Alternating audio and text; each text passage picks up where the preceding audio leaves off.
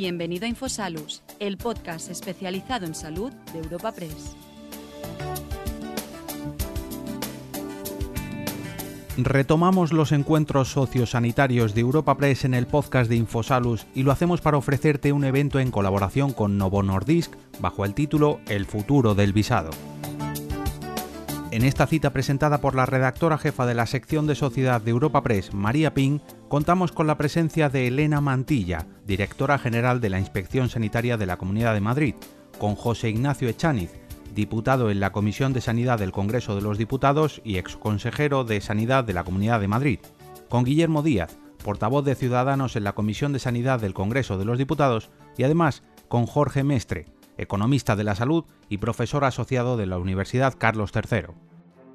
A continuación, te ofrecemos la grabación íntegra de este interesante coloquio.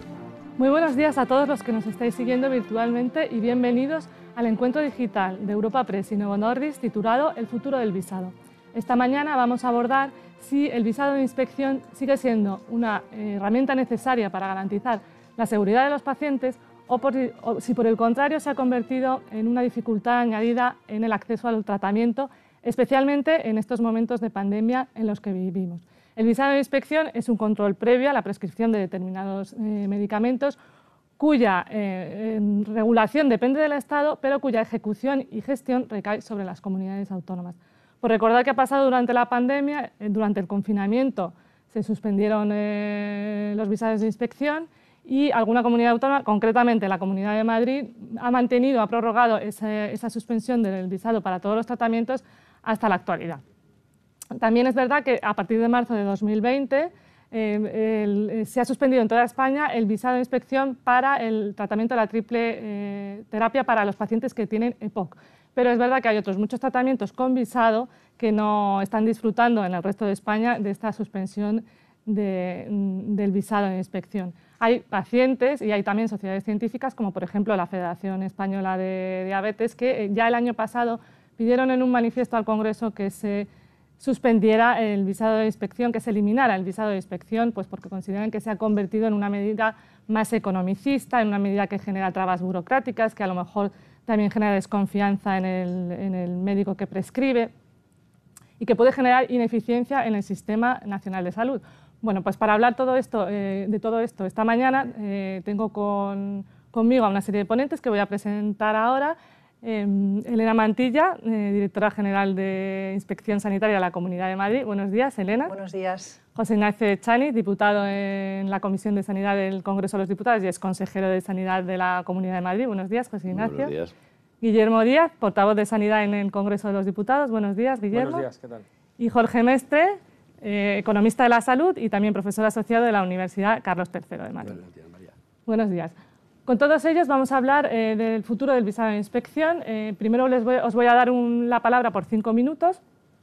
os ruego encarecidamente que os ciñáis al tiempo de esos cinco minutos para que luego hablamos, abramos un coloquio e invito a todas las personas que nos están siguiendo virtualmente a que nos hagan llegar todas sus preguntas, observaciones, opiniones a través del cajetín que hay al pie del directo.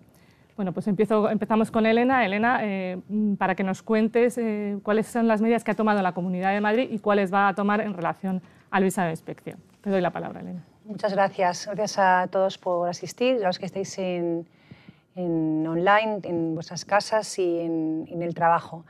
Eh, la Comunidad de Madrid, en septiembre del 19, se da cuenta de que bueno, pues, las nuevas tecnologías eh, hacía que eh, tuviésemos que tomar alguna medida eh, de hacia dónde iba el visado de recetas por parte de la inspección, porque no solamente se hacen de forma automática, sino que todavía se visaban recetas de forma manual. de septiembre empezamos a hacer un estudio con los inspectores médicos de la Comunidad de Madrid, junto con médicos y farmacéuticos, eh, para ver de qué manera eh, las nuevas tecnologías nos iban a ayudar a hacer este estudio pormenorizado de qué medicamentos podían ser susceptibles de ser eliminados, eh, lo que es la parte de la inspección médica, el visado. ¿Qué pasa? Que la pandemia, que no ha traído nada bueno a ninguno de los que estamos aquí, sí puedo decir que nos ha enseñado a que la suspensión del visado eh, que hizo la Comunidad de Madrid, que fue la pionera en España en hacerlo y suspenderlo, y luego fue imitado por el resto de las comunidades autónomas, nos ha enseñado que eh, un año y medio después esta suspensión del visado eh, ha funcionado. Ha funcionado por varios motivos, sobre todo por dos fundamentales.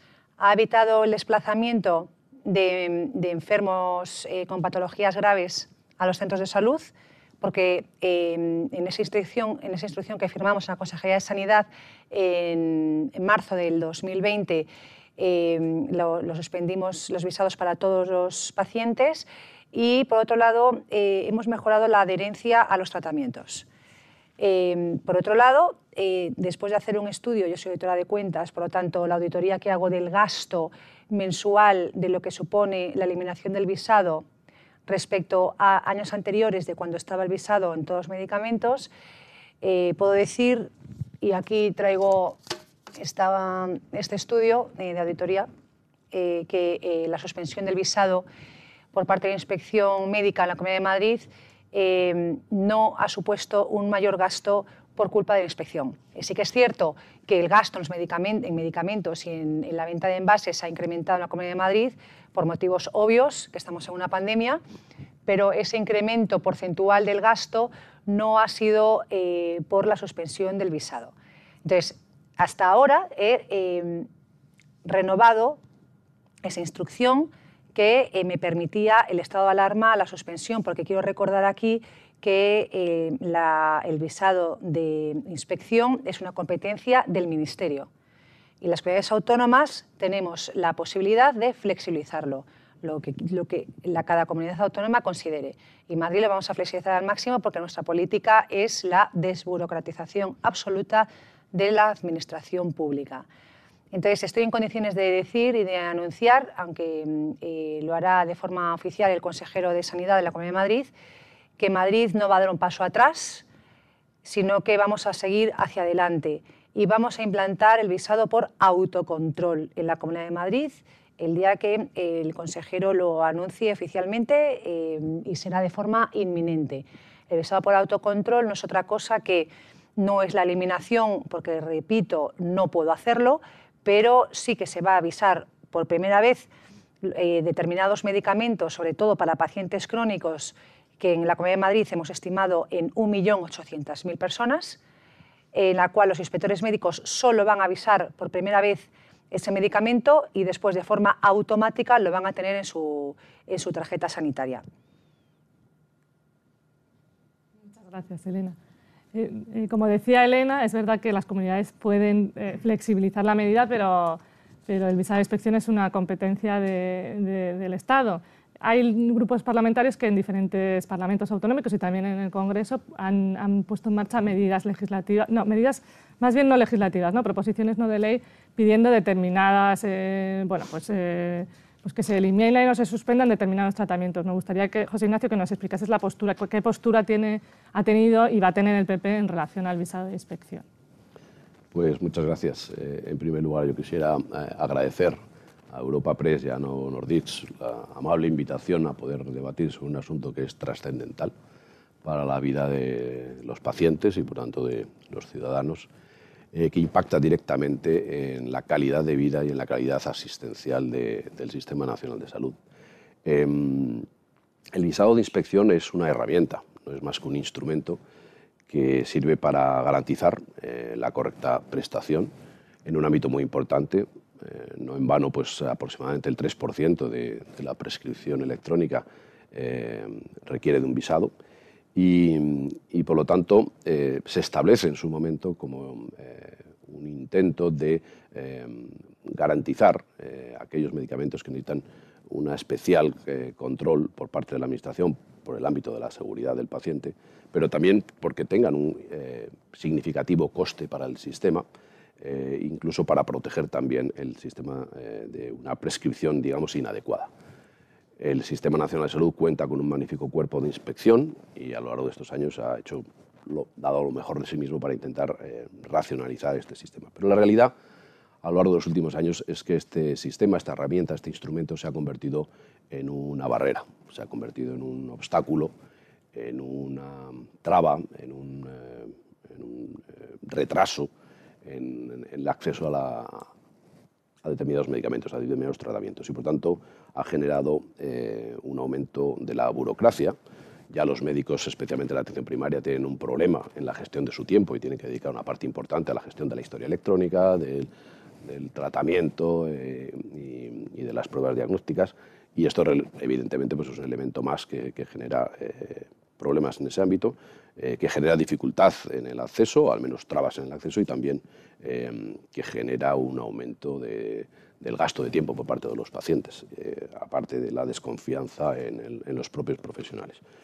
Por lo tanto, estamos hablando de un elemento que a lo largo del tiempo se ha constituido como un, perjuicio, especialmente para los enfermos más vulnerables, los enfermos crónicos, y por tanto que ha llegado el momento de, de buscar una alternativa que mejore desde el punto de vista de la eficacia, de la eficiencia y, de, la calidad de la prestación eh, este sistema que se ha quedado absolutamente anticuado a nuestro punto de vista. Y en eso estamos. Y por eso nuestras comunidades autónomas pues, están dando pasos muy relevantes en esta, en esta dirección. Estamos hablando eh, de, un, problema, podemos entrar a continuación eh, en esto porque tiene mucha relevancia, que es la financiación de la sanidad. La financiación de la sanidad es un problema endémico en nuestro país con crecimientos del gasto sanitario muy importantes, fruto del incremento de la presión de, digamos, de, muchos enfermos crónicos, una, eh, digamos, una sociedad envejecida, eh, diagnósticos y terapéuticos cada vez más caros que, impactan sobre el gasto sanitario y sin embargo no ha habido una solución desde el punto de vista nacional a, esta, a este aumento de, la demanda y del gasto sanitario. Y, y ese es el trasfondo de todas estas cuestiones y lo que hace que, esta herramienta pues, en este momento esté siendo disfuncional. Por lo tanto, nosotros vamos a continuar defendiendo lo que estamos haciendo ya en, digamos, en, el campo de batalla, en las comunidades autónomas. La Comunidad de Madrid es realmente un, paradigma en esta, en esta dirección de la automatización del, del, visado, del autovisado, ha sido pionera y ha sido un ejemplo para otras comunidades autónomas, incluso para la mutualidad, las mutualidades del Estado en esta dirección. Y, y, creo que esta es eh, la línea en la que tenemos que seguir trabajando. El, Partido Popular está siempre eh, apostando por la mejora de la calidad de la asistencia sanitaria, la mejora de la, del confort y de la experiencia del paciente y en este sentido pues este es un elemento que tiene que ser revisado, sin duda. Y, lo vamos a revisar y desde luego nosotros tenemos el compromiso de, en el momento en que tengamos responsabilidades de gobierno a nivel nacional de modificar sustancialmente esta fórmula que pudo tener algún sentido en el pasado, pero desde luego hoy lo ha, perdido absolutamente. Y hay que buscar alternativas, alternativas inteligentes que permitan que, que, se resuelva esa cuestión desde el punto de vista de la Agencia eh, Española del Medicamento y Productos Sanitarios, pero también desde el punto de vista de los profesionales, desde el punto de vista de los pacientes y en general para eh, mejorar de una forma sustancial la, la calidad del acceso a los medicamentos en una sociedad como esta, donde hay muchos crónicos, muchos polimedicados y muchas personas muy pendientes de, lo que esto significa en su vida diaria, en la vida real. Pues muchas gracias, José Ignacio. Guillermo, también nos gustaría que desde el punto de vista de Ciudadanos nos explicarais bueno, pues cuál es vuestra postura respecto al visado y también pues, qué iniciativas habéis llevado a cabo en este sentido. Vale, bueno, muchas gracias eh, por contar con nosotros, eh, a Europa Press y a Novo Nordisk en esta, en esta mañana.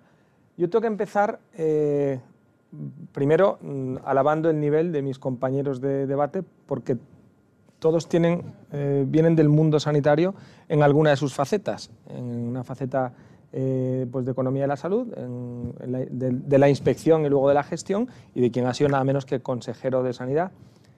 Y yo no vengo del mundo sanitario, pero mm, en este caso, en otros no, pero en este caso cuando empecé a, tomar mm, los asuntos que habían en la mesa, sobre todo en el momento en que comienza una pandemia, te haces preguntas desde cero, de algunas cuestiones que no conoces previamente y analizas sin ningún tipo de, prejuicio. Y eso fue lo que me pasó a mí y a mi equipo, aunque en mi equipo sí tengo gente del mundo sanitario, eh, con el visado. Yo cuando empiezo a preguntar qué es, o sea, esto por qué está aquí, qué busca, eficaz, de dónde viene y a dónde va. Te das cuenta de que es una herramienta obsoleta, muy obsoleta para un mundo digital. Es una herramienta manual, analógica, aunque está digitalizada en algunos eh, sitios, pero entiéndanme el símil, que abre muchas posibilidades a un control que hay que tener eh, por diversas circunstancias de algunos medicamentos, pues que son eh, más potentes o más eh, tienen unas características que las diferencian de otros medicamentos, bueno, pues a lo mejor el mundo digital, un mundo digitalizado, nos abre la puerta a herramientas nuevas. Mm. Por otra parte, se ha medido la eficacia del visado, porque yo, cuando empezamos a investigar este asunto, nos encontramos con que el último estudio que se había hecho era de 2006, de la eficacia del visado en toda España. Y en ese estudio decían que eh, el acceso a los medicamentos sometidos a visado tenían tres problemas principales y por este orden era por los que muchas veces no se accedía por parte de un paciente a un medicamento cuya prescripción precisa del visado. La primera, era, la primera causa era administrativa. La segunda causa era la económica. Y la tercera causa era la clínica. Era, ¿es, este el orden de prelación que queremos para una herramienta en el Sistema Nacional de Salud? ¿Es este? ¿Queremos que lo que impide el acceso a un medicamento que se sabe más eficaz para una patología eh, sea la administración, la traba administrativa? ¿Queremos que sea una cuestión económica y que en el tercer lugar sean las circunstancias clínicas de, la patología de que se trate. Entonces, empezamos en Ciudadanos a eh, trabajar sobre este tema.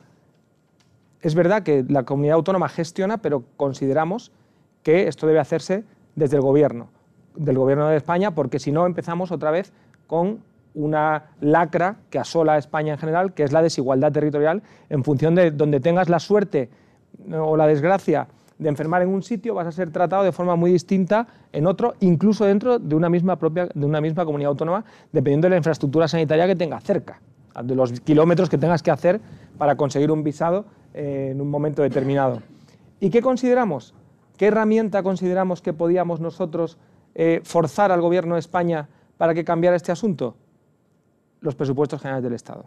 Hay un momento en que, eh, cuando se empiezan a tramitar los presupuestos, en Ciudadanos tomamos la decisión de entrar a esa negociación, para intentar que habláramos de cuestiones como el visado y cuestiones, por ejemplo, como indultos y cosas de estas. En tramitación conseguimos dos cosas fundamentales que consideramos que pueden servir para, para la eliminación del visado y su sustitución por otra herramienta más eficaz y además eh, para eh, proporcionar esa herramienta. ¿Qué conseguimos? Conseguimos eh, negociando bastante, y de hecho se consiguió casi en el, tiempo de descuento, la eliminación del visado, la suspensión del visado de la triple, para la triple terapia de POC. Que eso, ya os digo que el gobierno no, estaba muy por la labor, pero iban a perder la votación, se produjeron, los pacientes de POC se movilizaron con eficacia además, y de hecho son ellos los quienes tienen el mérito de realmente de haber conseguido esto, y el gobierno perdía la votación y eh, en una propuesta nuestra, una enmienda de Ciudadanos, conseguimos la suspensión del visado de la EPOC. Que midan ahora qué ha sucedido por esa suspensión y que, como ha habido una suspensión prolongada en el tiempo y que va a seguir, porque hasta que no se declare el fin de la pandemia, que esto va a ser un poquito más largo de lo que se esperaba, eh, habrá mm, elementos mensurables para saber si el visado era eficaz o no, o si ha mejorado incluso la adherencia terapéutica, la triple terapia EPOC de algunos de los enfermos que precisan de esta triple terapia y se acceden más, además. Y la otra parte es proporcionar esa herramienta que permita sustituir al visado por otra cuestión. Otra de las materias que conseguimos que se aprobaran en los presupuestos generales del Estado, pero que temo que el Gobierno no ejecute para no ofender a, a alguno de sus socios, es la tarjeta sanitaria única esta tarjeta sanitaria única que englobase la historia clínica digital, eh, todas las recetas electrónicas en, un mm, dispositivo digital, permitiría controlar perfectamente cuántas veces accede una persona a un medicamento, qué dosis toma, cuáles no toma, cuánto tiempo lleva tomándolo, si funciona mejor esto o funciona mejor el otro.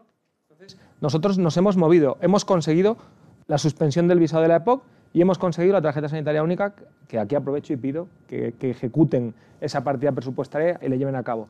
Y esta es la posición y lo que hemos hecho en Ciudadanos hasta, hasta ahora. Pues muchas gracias, Guillermo. Jorge, como decía Guillermo, es verdad que son casi los pacientes son muchas veces los que están pues, moviéndose para, para intentar que, que pues, se haga un cambio en, esta, en, este, en esta medida del visado de inspección. Uno de esos, de esos eh, pacientes son los pacientes con, con diabetes. Eh, la Federación, de hecho, como he explicado antes, la Federación Española ya ha pedido en el Congreso de los Diputados que se suspenda el visado. Como economista de la salud, eh, ¿qué costes tiene la diabetes y qué complicaciones tiene en España? Muchas gracias, María, y también eh, bueno, un placer y un honor estar con, con estos compañeros eh, de, debate que, que saben, que, que, saben mucho y agradecer a Europa Press y a Novo Nordisk por, por, esta, por esta invitación. Yo quería, en, cinco minutos como mucho, comentar un caso específico que es la diabetes, obviamente una enfermedad crónica muy importante que se lleva una gran parte del gasto sanitario, ¿no? porque como hemos comentado, como has comentado antes, sí que hay algunos tratamientos que están, que están sujetos a, avisar. Entonces, si empezamos con la presentación, por favor. Eh, primero, eh, siguiente diapositiva.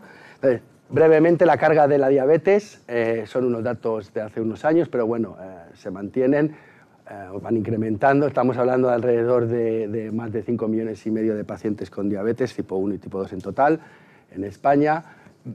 Un gran número de casos aún sin diagnosticar, que eso es un gran problema, pero eso es, ese es otro tema. En, términos de incidencia de la diabetes tipo 2, estamos hablando de más de mil casos al año por 100.000 por 100 personas. Eso sería un poco la carga de diabetes. Si vamos a la siguiente diapositiva, ¿cómo está evolucionando esta carga? Uh, bueno, Vemos como si en el 2000 en España la población afectada por diabetes tipo 2, estamos hablando de 5,6%, en el 2017 ya sube al 7,8% y en el 2045 se ha estimado que estaría en, torno al 9% de la población, con un gran incremento del, del 16%. Esto sería el número de pacientes. En términos de carga económica de la diabetes, eh, un estudio que, que estima alrededor de casi 6.000 millones de euros del coste de la diabetes tipo 2 en España, 6.000 millones, casi 6.000 millones, representando un poquito más del 8% del gasto sanitario total, que son números muy importantes. Pero si cabe más importante o muy importante dentro de estos costes son las complicaciones de las diabetes, las comorbilidades como, eh, que, tienen un, efecto muy importante a la hora de, esos costes que estamos comentando. De hecho, se ha estimado que el 37% de los costes de, la diabetes se deben a complicaciones. ¿Qué, ¿Cuáles son las tres complicaciones más importantes? Si pasamos a la siguiente diapositiva, la primera complicación importante son enfermedades cardiovasculares de los pacientes con, con diabetes, otras comorbilidades. Primer dato importante a remarcar en esta complicación el 20% de los pacientes que, con diabetes tipo 2 sufren también enfermedades cardiovasculares, por tanto una porción muy importante. Si vamos a la siguiente, por favor. Em, si vemos, hablando de costes, vemos que el 40% de los costes de hospitalización asociados a la diabetes son atribuibles a esta complicación importante de enfermedades cardiovasculares, el 40%. Y si vamos a la siguiente diapositiva, para la última cifra del impacto de la enfermedad cardiovascular con los pacientes diabéticos, vemos que el coste de los pacientes aumenta casi el doble, un 82%, cuando los pacientes presentan enfermedades cardiovasculares. Estamos aquí en la diapositiva con diabetes tipo 2 y enfermedades cardiovasculares, el coste del paciente está por encima de los 5.000 euros, mientras los pacientes sin complicaciones cardiovasculares, pero con diabetes tipo 2, vemos que están alrededor de 2.800, ¿no? por lo tanto un impacto significativo. Esto es la primera complicación. La segunda complicación sería la hipoglucemia, aquí una, diapositiva con, varias cifras sobre, sobre las hipoglucemias leves y graves eh, en España al año para los pacientes con diabetes tipo 1, tipo 2. ¿Esto en qué se traduce en costes? Si vamos a la siguiente diapositiva, por favor. Vemos que se ha estimado que el coste directo de las hipoglucemias relacionadas con la insulina en diabetes tipo 1 llegan a 384 millones de euros, ¿vale? que se puede dividir entre las graves y leves, y si comparamos el coste total por episodio eh, en primaria versus en, cuando se trata en el hospital, vemos que esos costes son, son hasta casi seis veces más grandes en diabetes tipo 1. Si vamos a la siguiente diapositiva con diabetes tipo 2, Aquí tenemos los costes, 289 millones de euros de costes directos, y este coste se multiplica por cuatro cuando se trata en el hospital con los pacientes de diabetes tipo 2. Y la última complicación que quería comentar, que es un problema muy importante de salud pública eh, en estos momentos en España, ya durante, más, durante ya una década o así, eh, vemos que, que, el riesgo de contraer una diabetes tipo 2 con un índice de masa corporal por encima de 35 ¿no? incrementa hasta 30 veces la probabilidad de contraer eh, diabetes tipo 2. Por lo tanto, hemos visto que eh, el impacto importantísimo de la diabetes, hemos visto el impacto importantísimo para, para tres complicaciones de enfermedades cardiovasculares, hipoglucemias y, y la obesidad, y por lo tanto, como economista de la salud y siempre buscando la eficiencia, pero no solo la eficiencia, pero siempre la eficiencia tiene que tener un peso en todas las decisiones. Y aquí estamos, de hecho, dos economistas, me encanta que de haya economistas tomando decisiones en, la, en la, sanidad, ¿no? Es importante saber manejar esas complicaciones, eh, porque obviamente si, si, manejamos y controlamos esas complicaciones, como vemos, vamos a reducir significativamente ese gasto eh, asociado a la, coste al tratamiento de la diabetes, ¿no? como, como, un ejemplo de, enfermedad crónica que yo creo que merece un manejo más, más holístico y más global que si queréis luego también podemos comentar porque al final los visados son para tratamientos crónicos y, y como además no sé si es bueno o malo, pero en este caso creo que es bueno, hay, hay, yo creo que hay, todos opinamos igual que se ha quedado una herramienta obsoleta, ¿no? que no siempre es así, que estemos todos de acuerdo, y sobre todo en, esos, en ese contexto de paciente crónico que, que, que necesita más, más acciones más allá. Y muchas pues gracias. muchas gracias, Jorge. Eh, os, os, os, felicito por eh, el tiempo que veo. Sois políticos, eh, sabéis eh, ceñiros al tiempo Perdón. y el profesor, ah, vale, y el profesor que podría, podría enrollarse más, digamos de alguna manera, también se ha ceñido a su tiempo. Bueno, vamos a abrir el debate. Vuelvo a recordar a los que nos estáis siguiendo virtualmente que podéis hacernos llegar vuestras observaciones a, al cajetín que está al pie del directo. De hecho, ya tengo algunas. A mí me han surgido algunas dudas, eh, Elena. Eh, nos gustaría un poco bueno, pues, que abundaras ¿no? en, en, esta medida eh, que ha tomado primero la Comunidad de Madrid de suspensión y luego esta futura medida de visado por autocontrol. Bueno, pues mm, que nos contaras qué realmente motivó a la Comunidad de Madrid a dar este paso, a mantener la suspensión y cómo ha afectado, ¿no? cómo ha afectado a las arcas de la comunidad. Decías que, que, que habíais visto que, no, que, que la suspensión del visado no generaba no generaba un incremento del gasto eh, por el hecho de la suspensión en sí. Entonces, un poco que abundaras en, esto. Sí, eh, pues gracias por darme la oportunidad y al hilo de lo que dice mi compañero Guillermo eh, de Ciudadanos, es cierto que no hay un estudio, no había hasta ahora un estudio eh, de mm, lo que supone el visado de la inspección en los medicamentos, pues tengo que decir que ya lo hay, es este, eh, de la Comunidad de Madrid. Es, Perdón, yo a nivel nacional. A nivel nacional no lo hay todavía, pero lo habrá. Lo habrá dentro de poco cuando gobernemos, pues esto se extenderá en las comunidades autónomas si Dios quiere. Eh, la razón fundamental por la cual eh, se suspenden los visados cuando hay una pandemia es eh, evitar los desplazamientos innecesarios a los centros de salud. Entonces, me podréis preguntar, ¿y cómo has llegado hasta ahora si no hay un estado de alarma? ¿no? Que es la pregunta del millón.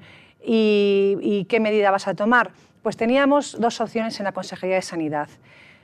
Una, que lo han tomado muchas comunidades autónomas, es volver al casillero, al, al punto de partida, que es decir, seguimos con el visado normal, porque ya no estamos en un estado de alarma que se requiere medidas excepcionales en el momento excepcional, o ir un paso más y entonces, eh, para tomar esa medida, que tiene que tener eh, un soporte económico fuerte detrás, porque las medidas se tienen que tomar eh, con cabeza y no decir, bueno, como esto es bueno para los ciudadanos, no me importa lo que suponga. Bueno, pues también hay que estudiar lo que supone, porque no, no nos podemos olvidar, como dice, dijo en esa brillante exposición el diputado Echaniz, al fin y al cabo, el visado lo que hace es controlar el gasto. Entonces, eh, desde el 19, eh, me gustaría que eh, lo vieseis, el estudio de auditoría está hecho por medicamento, por edades. Es que este, este estudio es una pasada, la verdad. lo que hace lo que la, la, gráfica de medicamento con visado y sin visado, lo que ha supuesto, cuáles son los medicamentos que más se dispensan por zona geográfica de la Comunidad de Madrid, por tramos de edad, por profesión, eh, por sexo. Bueno, eh, hay, un estudio realmente exhaustivo de eh, qué medicamentos son los que más se consumen y cuando estudiamos eso se decide Madrid qué va a hacer. Entonces, con este estudio vemos que hay tres tipos de medicamentos y por eso el famoso visado por autocontrol de la Comunidad de Madrid. Hay tres tipos de medicamentos en los cuales eh, a partir del mes de septiembre a finales, eh, mes de octubre, esta instrucción eh, se firmará en la Consejería de Sanidad y unos medicamentos van a seguir con el visado tradicional. Eliminar el visado por completo tampoco se puede hacer porque realmente los inspectores tienen que velar por la seguridad del paciente. Eso tampoco lo podemos obviar. Una cosa es digitalizar y otra cosa es que la inspección no exista, porque la inspección Realmente lo único, el, motivo, el ADN del inspector médico es velar por la seguridad y por la salud del ciudadano.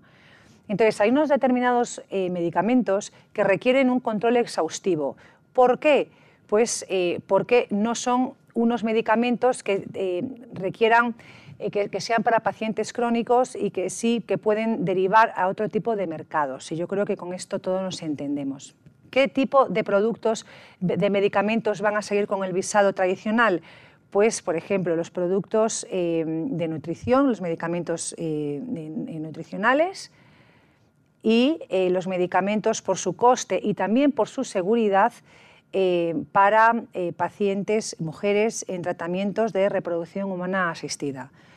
Es obvio que ese tipo de medicamentos que requieren velar por su seguridad tienen que tener también un segundo control, no del médico ya prescriptor, que por supuesto es eh, quien tiene eh, toda la información de esa paciente, pero sí luego un control posterior porque son medicamentos que son carísimos y que tienen que ser usados correctamente. Pero van a quedar en una minoría el visado tradicional. la gran medida que se va a tomar la Comunidad de Madrid es el visado por autocontrol.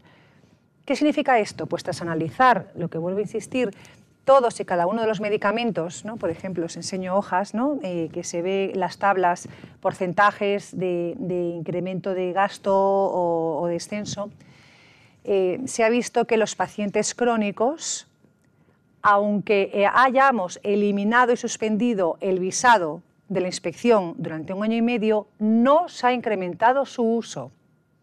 Es importante decir esto. Está claro y es obvio, pero hay que recordarlo, que porque un diabético no tenga un visado, va a consumir más medicamentos. Es absurdo pensar eso, pues este estudio de auditoría lo avala. Y por eso Madrid va a tomar esa decisión. Si no se incrementa el gasto en estos medicamentos cuando se suspende el visado, ¿por qué lo vamos a mantener? Entonces, ¿qué vamos a hacer con esos medicamentos para los pacientes crónicos? Se visará solo por, una vez por la inspección médica en la Comunidad de Madrid y luego automáticamente se van a avisar en su tarjeta sanitaria. Esa es la gran novedad que eh, a día de hoy lo, va a instaurar eh, de momento la Comunidad de Madrid. Ya tengo llamadas de otros compis de otras comunidades autónomas que nos están preguntando eh, qué sistemas informáticos estamos utilizando porque es fundamental que no haya un solo error. Por eso todavía no se ha instaurado este visado por autocontrol porque estamos todas las noches, cuando se cierra la Consejería de Sanidad, probando que no haya un solo error en esta automatización a la hora de eh, la renovación automática de, los tratamientos a los crónicos. Y luego eh, va a haber una minoría también de medicamentos que se va a eliminar el visado. Entonces tenemos, por un lado, los que se continúan con su visado, y luego el 80% de los medicamentos que van a visarse por autocontrol, y un tercer grupo de medicamentos que se eliminará el visado definitivamente. ¿Por qué? Porque es, eh, eh, es obsoleto que, por ejemplo, derivados de la cortisona, que a lo mejor hace muchísimos años sí que tenía un sentido eh, que haya un segundo check-in por parte de un inspector médico que se recete una cortisona, pero a día de hoy no tiene ningún sentido. Entonces hemos visto en esto en este informe que eh, todos derivados de la cortisona, sin pasar por la inspección no se ha incrementado el gasto. ¿vale? Em, importante también señalar que los ACOT, que ha salido a colación con mi compañero economista, que siempre nos unimos eh, ante eh, las adversidades como esta que hemos tenido que trabajar muchísimo para sacar esta medida adelante, em, los ACOT sí es cierto que se incrementó el gasto, pero no porque no tenga un control de la inspección, es obvio. Hay una instrucción de la Consejería de Sanidad de la Comunidad de Madrid en la cual se indica que em, eh, los ACOT son eh, un tratamiento adecuado para los pacientes graves eh, enfermos de COVID y entonces, por lo tanto, tengan o no visado, está claro que el incremento del gasto iba a estar ahí. os doy datos. de entre el 19 y el 20, con la suspensión del visado, el, el, incremento de la venta de envases fue de un 10,3% y del 20 al 21 estamos en un 11,3% en un momento de pandemia a nivel mundial, eh, donde eh, hay muchísimas personas que han pasado el COVID, eh, donde los paracetamoles se están vendiendo a un porcentaje muchísimo mayor, y lo saco también, está claro que este incremento del gasto no es para nada significativo. Por lo tanto, eh, con esto que os estoy contando, eh, la medida que vamos a tomar e instalar en la Comunidad de Madrid está suficientemente avalada tanto por la seguridad del paciente, que es lo primero que nos importa, como por el incremento del gasto que no podemos olvidar que también eh, no se puede descontrolar. ya me adelanto, podéis decir, ¿y qué ocurre ¿Qué ocurre si en, ese visado por autocontrol un, hay, un, incremento del gasto brutal? Como nosotros sabemos lo que se ha estado pautando y lo que se ha estado eh, consumiendo ese determinado medicamento en los años anteriores, porque lo tengo aquí, todo está recogido aquí, eh, nosotros tenemos en esa eh, plataforma informática unos checks, es decir, tenemos unos parámetros en los cuales cuando hay una desviación del gasto superior al 10% en un determinado mes, entonces en ese momento tomaremos medidas. Es una medida de auditoría sanitaria. Vale, en el caso de que haya un pico descontrolado de consumo de determinado medicamento. Gracias, Elena. Luego, luego vuelvo contigo. Eh, le quería preguntar a José Ignacio que hablaba de, alternativas, eh, de la alternativa del PP al visado de inspección y de que cuando gobernéis pues pondréis en marcha la medida. No sé si la alternativa es precisamente la que ha puesto en marcha o lo que piensa el PP es lo que la que ha puesto en marcha la Comunidad de Madrid. Si sabe ya de paso también qué comunidades autónomas están llamando a la Comunidad de Madrid, me, nos podemos imaginar cuáles, ¿no? Pero, pero si nos podéis decir cuáles eh, tienen la idea de, mm, por lo menos en las que gobernáis, que tienen la idea de poner una medida similar a, a la que ha puesto en marcha la Comunidad de Madrid. Y, luego también, porque si, si, hay que esperar a que, a que, a que lleguéis al Gobierno, o bueno, se puede presentar una iniciativa legislativa en el Congreso y negociar con el resto de grupos parlamentarios, intentar ¿no? que, se, que, que la apruebe el Parlamento sin necesidad de que de que llegue como proyecto de, como proyecto de ley?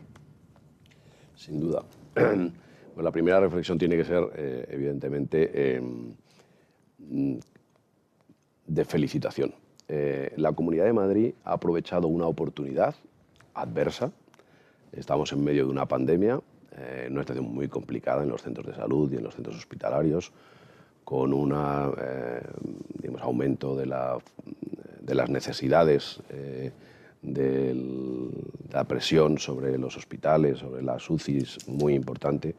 Y la Comunidad Autónoma de Madrid fue lo suficientemente sensible para entender que ante estas circunstancias hay que buscar una eh, modificación de la estructura organizativa eh, y burocrática eh, de, la sanidad de la comunidad para aprovecharla a favor de los pacientes. Creo que eso es muy importante, creo que eso es motivo de felicitación y creo que estamos en deuda todos, todas las comunidades, todos, todo el país, con la Comunidad de Madrid por haber dado ese paso que se está consolidando, porque lo que ha hecho es abrir un debate en el que eh, se ha demostrado desde el punto de vista de la evidencia científica que se podía hacer y que se puede mantener. Y esto para mí es lo más importante de lo que ha pasado a lo largo de los últimos meses. Es decir, se ha puesto en evidencia que esta eh, herramienta estaba obsoleta y que hay posibilidades de cambiarla. Eso es, desde, el punto de vista político, para mí lo más importante. Porque, claro, eh, a lo largo de los últimos tiempos se ha abierto la mano en la cuestión eh, relacionada con las terapias, las terapias de POC, de la enfermedad pulmonar obstructiva crónica, pero Eh, ¿Qué pasa? Se ha puesto de manifiesto ahora con los ACOS, con los, con los anticoagulantes orales de acción directa. ¿Qué pasa con los antibióticos, con algunos antidiabéticos? ¿Qué pasa con, eh, los, algunos inmunosupresores, eh, medicación para el Alzheimer, para, en el ámbito de la urología, todo lo que tiene que ver con la hipertrofia prostática, los finasterides, etcétera, etcétera, o con, o con la reumatología, o con la insuficiencia pancreática? Es que todos esos pacientes están viendo que en este momento se ha producido en nuestro país no solo una distorsión del mercado, sino lo que es más importante, una distorsión de la asistencia sanitaria en los centros sanitarios. Es decir, si usted es paciente diabético, dirá, oiga, ¿y por qué el enfermo respiratorio sí tiene esta oportunidad y, y los demás? Por tanto, el Ministerio tiene un reto, tiene un reto en este momento ya, y es homogeneizar una situación que ya se ha abierto. Lo han abierto algunas comunidades autónomas, como es Madrid, y lo han abierto algunas, algunas terapias. Y por lo tanto, eh, eh, es decir, la, la, papeleta está encima de la mesa del Ministerio, que es quien tiene la responsabilidad de hacerlo. Porque todos hemos residenciado en el Ministerio de Sanidad, y por eso es su competencia, la responsabilidad de la Agencia Española del Medicamento, la autorización de los medicamentos, la fijación de precios, eh, es decir, y todos los elementos que configuran el marco de uso racional del medicamento. Y por tanto es el Ministerio el que tiene en este momento la patata caliente. ¿Y qué, vemos en este momento? ¿Cuál es la percepción, al menos desde, mi punto de vista, como médico y como, y como exconsejero, ocho años en dos comunidades autónomas, eh, y, con cierta experiencia en el manejo de presupuestos sanitarios y de, la presión del gasto sanitario? Pues, pues que el Ministerio está reactivo, absolutamente a reactivo. Tiene otras prioridades y las estamos viendo. Ayer me contaba un director de hospital que su gasto eléctrico como consecuencia del aumento de la factura eléctrica es de 3 millones de euros al año. Claro, para un hospital que ya está sobrepresionado en términos económicos de presupuesto, que de repente la factura eléctrica le suba 3 millones de euros ese año, le está rompiendo su capacidad de dedicar ese dinero a otras cosas más importantes desde el punto de vista del paciente. Porque eh, la utilización eh, de los hospitales es electrointensiva, es decir, se utiliza muchísimo para mantener todos los eh, dispositivos diagnósticos y terapéuticos en, buen estado y en funcionamiento correcto. Por lo tanto, ahí hay un reto muy importante por parte del, Ministerio al que, no, al que no está respondiendo. Claro, es que eh, eh, en este momento la realidad es que hay muchos pacientes que tienen una prescripción el viernes y como consecuencia del visado no pueden obtener un medicamento hasta el lunes. Claro, tres días de retraso de un tratamiento en, un ictus o en una enfermedad cardíaca o en una, cualquier otra de las patologías que en este momento, pues no, no, el ictus es en este momento, como saben muy bien todos nuestros oyentes, pues el primer caso de mortalidad y morbilidad en la mujer. Claro, un retraso de tres días en un tratamiento puede ser, puede ser eh, muy, muy, importante y por tanto esto, esto tenemos que verlo con, muchísima, con muchísimo cuidado. Em, decía antes que esto se enmarca dentro de la financiación de la sanidad. Eh, la, la, financiación de la sanidad es un problema que no es de ahora, es un problema histórico de nuestra sanidad, una sanidad descentralizada, eficaz, capaz, eh, de calidad, con magníficos profesionales, pero que tiene una presión del gasto fruto de las cuestiones que antes hemos comentado. Pues cada vez más personas, cada vez más envejecidas, cada vez más enfermos crónicos, cada vez más soluciones terapéuticas para esos pacientes. y todo eso impacta directamente en el presupuesto. Y sin embargo, no se ha elaborado con seriedad un sistema de financiación que permita acoger esas nuevas eh, soluciones de una forma inteligente y hacer que nuestro sistema sea sostenible de cara al futuro. Porque si, queremos, si tenemos una cosa buena, lo mejor que podemos hacer es mantenerla de cara al futuro para nuestros hijos y nuestros nietos. Y eso significa que sea sostenible desde el punto de vista financiero. También tenemos alguna experiencia en los últimos años de cómo pues, los pacientes han dicho a la sociedad española, oiga, a mí esto de contribuir económicamente al sostenimiento del gasto farmacéutico no me parece muy bien. Y esa es una realidad de la que, digamos que, la sociedad española ha tomado, ha tomado, ha tomado nota. Eh, yo en este momento soy vicepresidente del Advisory Group on Health, es un grupo asesor de los parlamentos del mundo ante la Organización Mundial de la Salud y viajo, viajo pues, como consecuencia de esta posición eh, a muchos países eh, de, de, los cinco continentes. ¿no? La semana pasada estuve en el Reino Unido eh, varios días. Eh, y, lo que, y lo que veo es que, primero, que el problema es común a, otras muchas, eh, a otros muchos países, especialmente en la realidad europea y occidental, en la que nosotros formamos parte, y que están dando respuestas. Y que están dos soluciones. Y por lo tanto, digamos que esta es una patata caliente que tenemos que abordar. Y la tiene que abordar el Ministerio liderando una solución para todas las comunidades autónomas. Porque lo que está pasando con el Ministerio en este momento es muy cómodo. Y es que el Ministerio, como la responsabilidad del gasto último farmacéutico es de las comunidades, se lava las manos y dice, yo apruebo y usted paga. No, oiga, pero que no tengo dinero.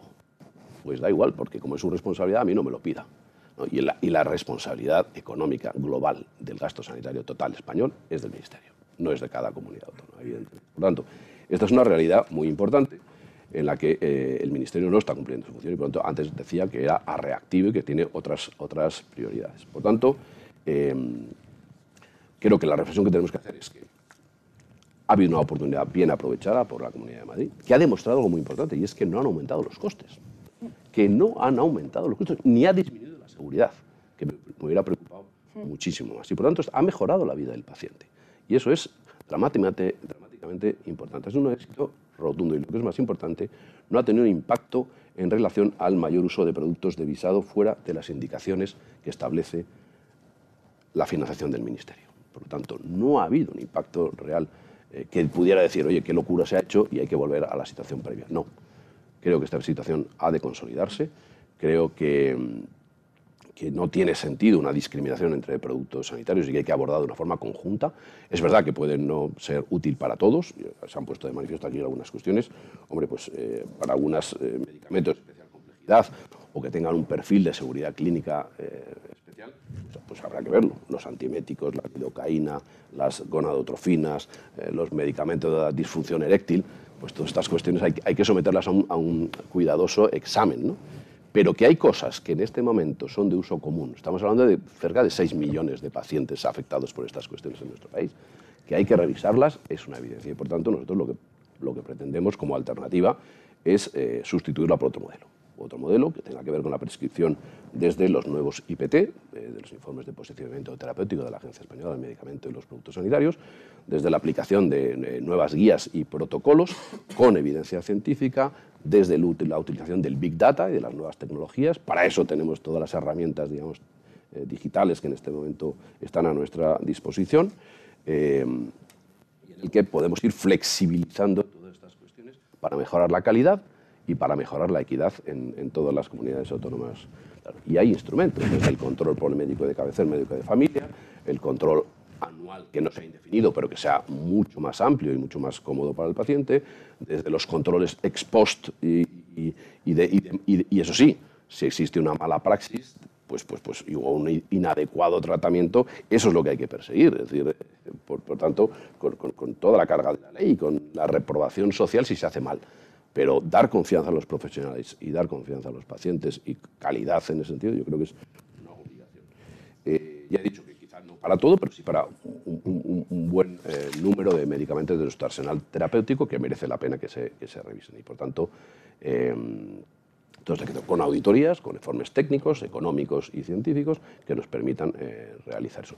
Por otra parte, la inspección médica, que en este momento pues, está muy presionada también, tendrá más tiempo para otras cosas muy importantes. Por ejemplo, para, para la incapacidad transitoria, que eso es otro problema desde el punto de vista laboral en nuestro país y que la pandemia ha exacerbado o para los expedientes de responsabilidad patrimonial, que también los ha habido, o para muchas otras cosas donde la inspección tiene una labor fundamental en nuestra sociedad. Por tanto, y termino, em, creo que, hay que felicitar eh, a la Comunidad de Madrid y a quienes han dado un paso adelante en esta dirección. Creo que es no solo invitable, sino creo que es muy positivo que vayamos dando pesos en esta dirección. Nosotros nos comprometemos a darlos eh, en, el, futuro próximo.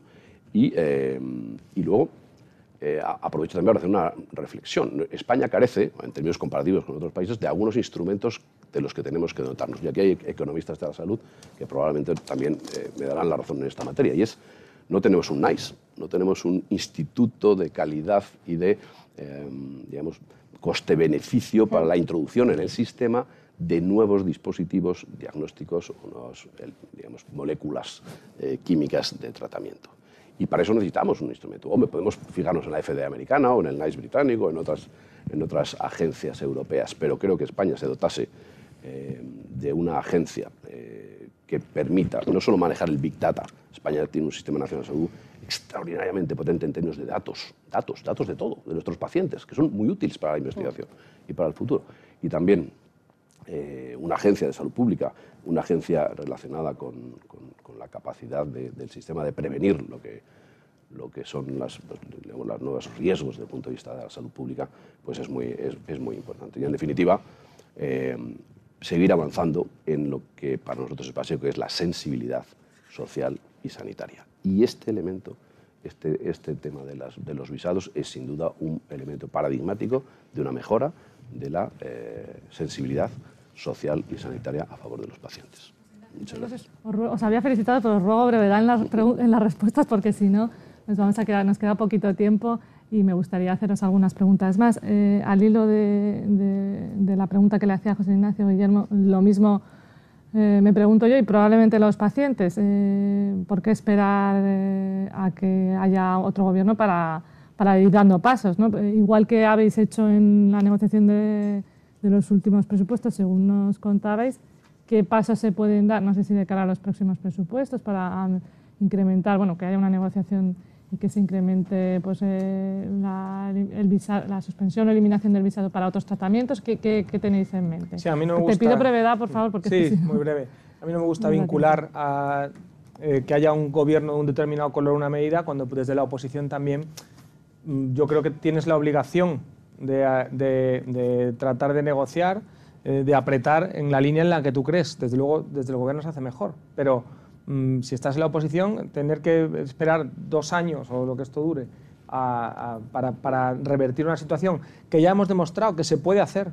Si es que se puede hacer, si es que el, el sistema de mayorías parlamentarias ahora mismo en el Congreso de los Diputados Mm, permite eh, meter cuña muchas veces si estás atento. Esto es el principio de oportunidad.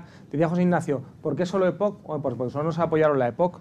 Pero nosotros presentamos una batería muy amplia, pero bueno, algo es algo. Sobre todo porque nos va a poder, nos va a permitir medir cómo ha funcionado este aspecto. Pero desde luego estoy completamente de acuerdo en que no hay por qué, han quedado muchos, muchos eh, tratamientos fuera que tendrían que estar dentro, pero bueno, se votó lo que se votó como, como, como se pudo. Yo, eh, cuando Elena mostraba el estudio en la Comunidad de Madrid, eh, yo cuando hemos intentado buscar datos sobre este, sobre este asunto, conocíamos la existencia del estudio, no lo he visto, pero conocíamos la existencia del estudio, pero nos parecía muy importante que esto se haga a nivel nacional. ¿Por qué? Básicamente por la muestra. en toda España hay más personas afectadas por el visado que en la Comunidad de Madrid. Pero además, eh, creo que es fundamental ampliar el foco a la hora de medir los costes. Porque si medimos solo los costes sanitarios, no sabemos la repercusión que tiene a la larga la eliminación del visado en los costes de asistencia social. Porque a lo mejor bajan o en incorporaciones al trabajo. Porque a lo mejor, entonces, pues medir qué impacto tiene en otras partidas presupuestarias la supresión del visado, mejorar la adherencia terapéutica, que eso me parece que está demostradísimo que, sucede. Eh, ¿Esto cómo afecta? Pues yo estoy seguro que afecta para bien. Estoy seguro de que hay menos ingresos hospitalarios.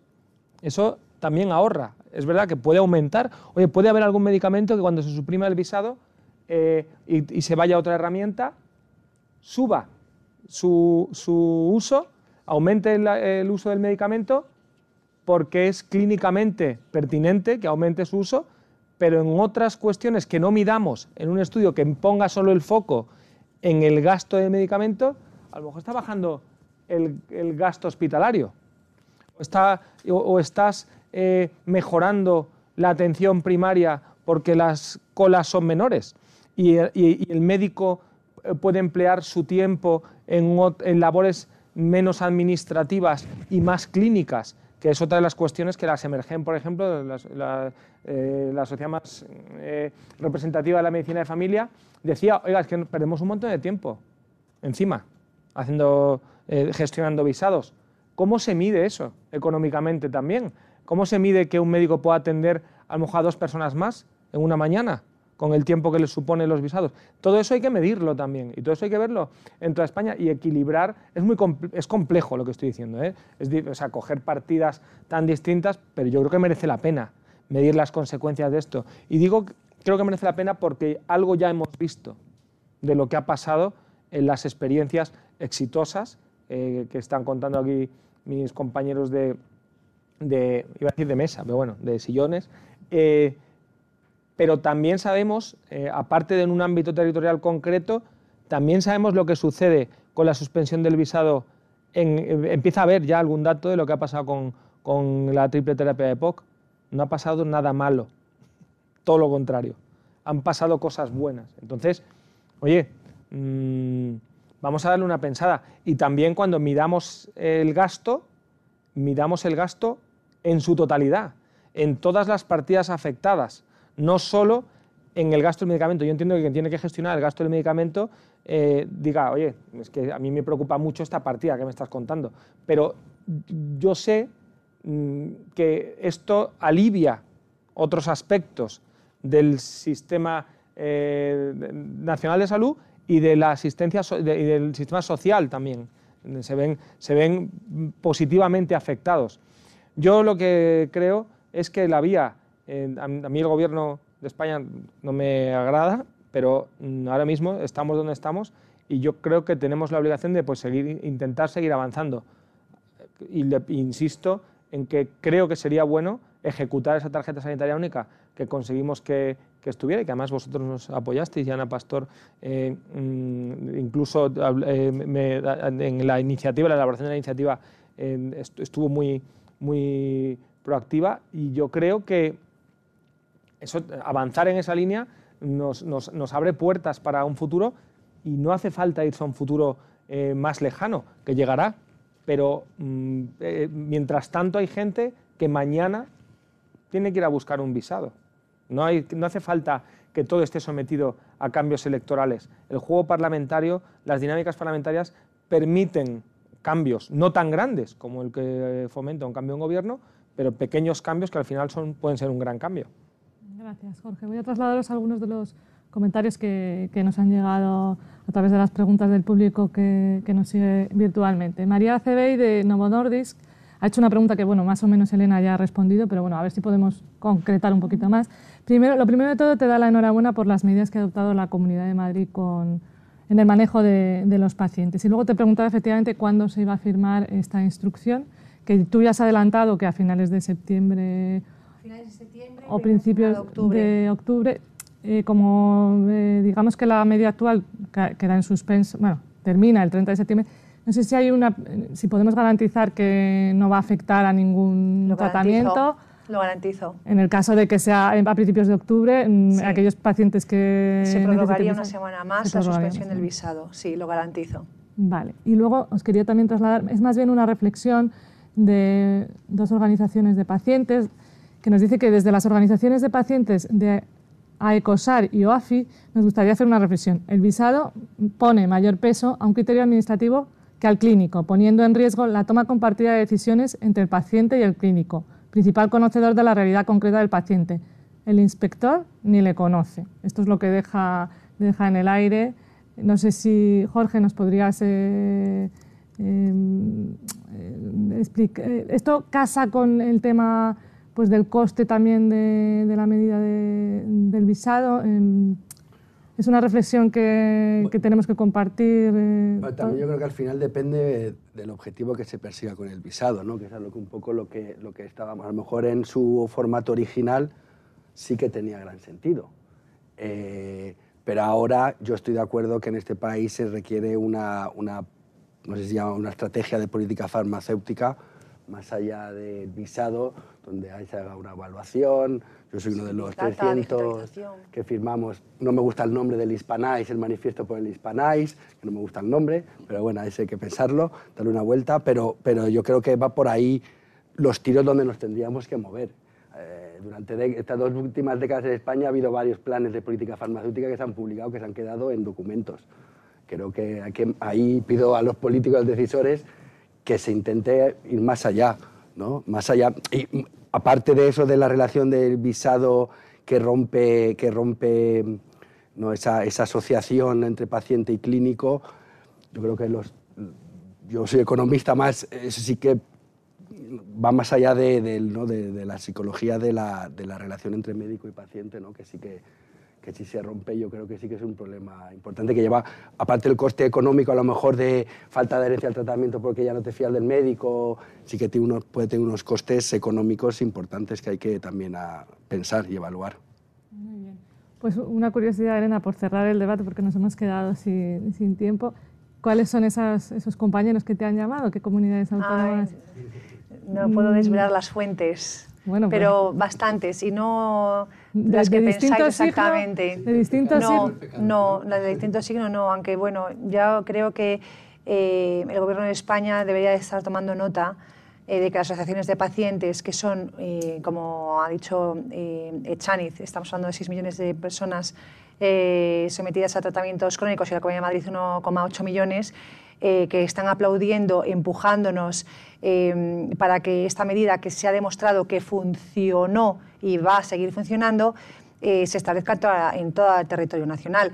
Que fíjate tú, que me has dejado alucinada. Eh, un, hospital, eh, 3 millones de euros de incremento en la factura de la luz, cuando eh, yo os puedo dar datos de que el incremento de gasto en la mayoría de los medicamentos de los que he estado hablando y que están puestos encima de esta mesa han supuesto un incremento anual en una pandemia de 4 millones de euros. Entonces, claro, me parece una aberración, de verdad, que no estén de acuerdo con lo que estamos haciendo cuando son, estamos hablando de la salud y de la vida de las personas, eh, que son 4 millones de euros eh, de incremento anual respecto a la facturación de un hospital, el incremento de la luz de 3 millones de euros. Es que ya con ese, con ese dato es que yo creo que no hay más que hablar. Pues efectivamente no hay más que hablar porque nos hemos quedado sin tiempo. Eh, os quiero dar las gracias de nuevo y, por haber participado esta mañana a Elena, a José Ignacio, a Guillermo y a Jorge. Y también, bueno, pues despedir aquí este encuentro en el que espero que hayamos eh, pues, eh, despejado algunas, algunas de las dudas y de, las posiciones que hay en torno al, al, al visado de inspección. hasta, hasta la próxima. Muchas gracias a todos por escucharnos. Despedimos esta entrega de Infosalus invitando a todos nuestros oyentes a descubrir el resto de episodios de este podcast, así como los distintos programas de nuestra red a través de europapress.es barra podcast. Recuerda que todos ellos están disponibles en las principales plataformas de podcasting.